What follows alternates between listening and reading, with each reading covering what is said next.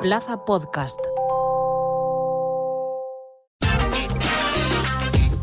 Zona VCF.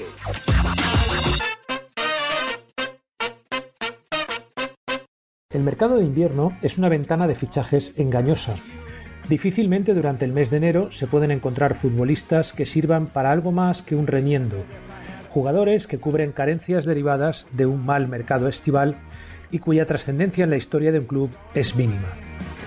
Fichar en enero te puede arreglar un roto en el traje, pero nunca hacerlo una prenda indispensable para acudir a grandes eventos. La gran excepción de esta regla para el Valencia fue Adrian Ilie, un delantero rumano que llegó al club a comienzos de 1998, poco después de que el club viviera una de esas crisis cíclicas que obligan a reformularlo todo y empezar de cero. Claudio Ranieri se había hecho cargo del equipo tras la destitución de Valdano, al comienzo de aquella liga, y el italiano, con una filosofía futbolística en los antípodas de su predecesor, inició una transformación del conjunto que culminaría un año y medio más tarde con la conquista de la Copa del Rey. Pero a comienzos de 1998 el Valencia era un equipo deprimido y un club convulso. La presión de Mestalla había propiciado la dimisión de Paco Roch al frente de la entidad, aunque el Tronahor continuaba siendo el máximo accionista de la Sociedad Anónima Deportiva. Raniri pidió un refuerzo para acompañar a Claudio López, el estilete de su sistema táctico, y le trajeron a Adrian Ilie, que jugaba en el Galatasaray turco después de haber destacado en el Esteagua de Bucarest. Eso sí, abonando mil millones de pesetas al club otomano. Ilie llegó a Valencia sin hacer ruido. Su carácter apocado y tímido le ayudó a pasar desapercibido, pese a la lógica expectación que despertó su fichaje.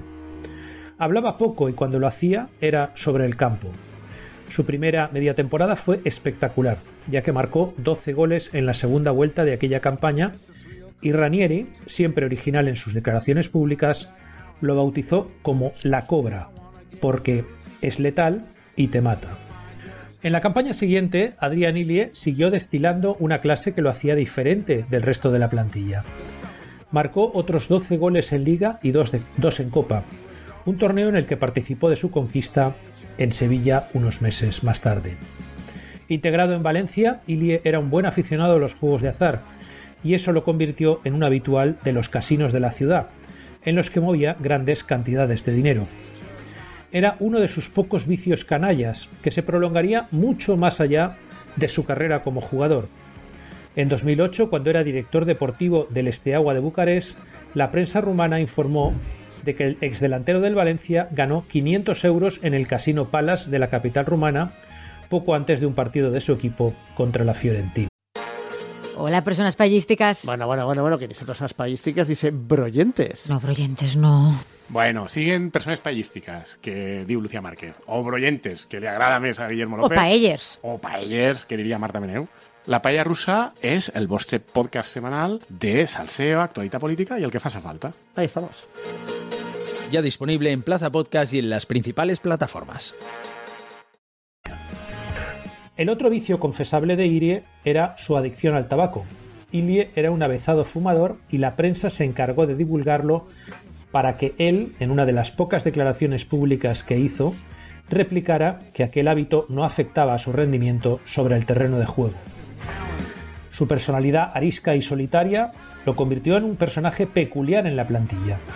Y eso que ésta comenzó a poblarse, de, compatriotas suyos, en unos tiempos en los que Rumanía era el caladero de pesca de futbolistas más habitual del club, como ahora lo es Portugal. Hasta su hermano Sabin, mucho peor futbolista y un personaje bastante controvertido, lo acompañó durante tres temporadas. Sin embargo, los problemas de Ilie comenzaron en la siguiente temporada, ya que con Héctor Cooper en el banquillo alternó numerosos problemas físicos con actuaciones destacadas, pese a que el sistema del técnico argentino se adaptaba peor a su juego.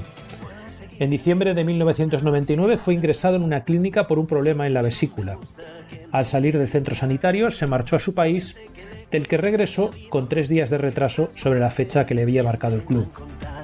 Su excusa para prolongar las vacaciones fue que estaba convencido de que el mundo se iba a acabar por el efecto 2000 y prefirió vivir la extinción del género humano rodeado de los suyos. Las explicaciones del rumano no convencieron mucho al club, que le impuso una sanción económica de 3 millones de pesetas, que él pagó resignado porque el mundo continuaba. Pese a su notable aportación en los partidos de, los, de la Champions, en las dos temporadas en las que el Valencia llegó a la final del torneo, el rendimiento de Ilie descendió durante los dos años en los que jugó a las órdenes de Héctor Cooper. El técnico argentino, harto de su irregularidad y de sus excentricidades, como vestir de una manera estrafalaria o pintarse el pelo de colores, llegó a decir que lo del rumano era un desperdicio de talento. La cosa no mejoró con Rafa Benítez, que lo introdujo en una rotación de delanteros de la que también formaban parte Salva Ballesta, John Caref y Mista.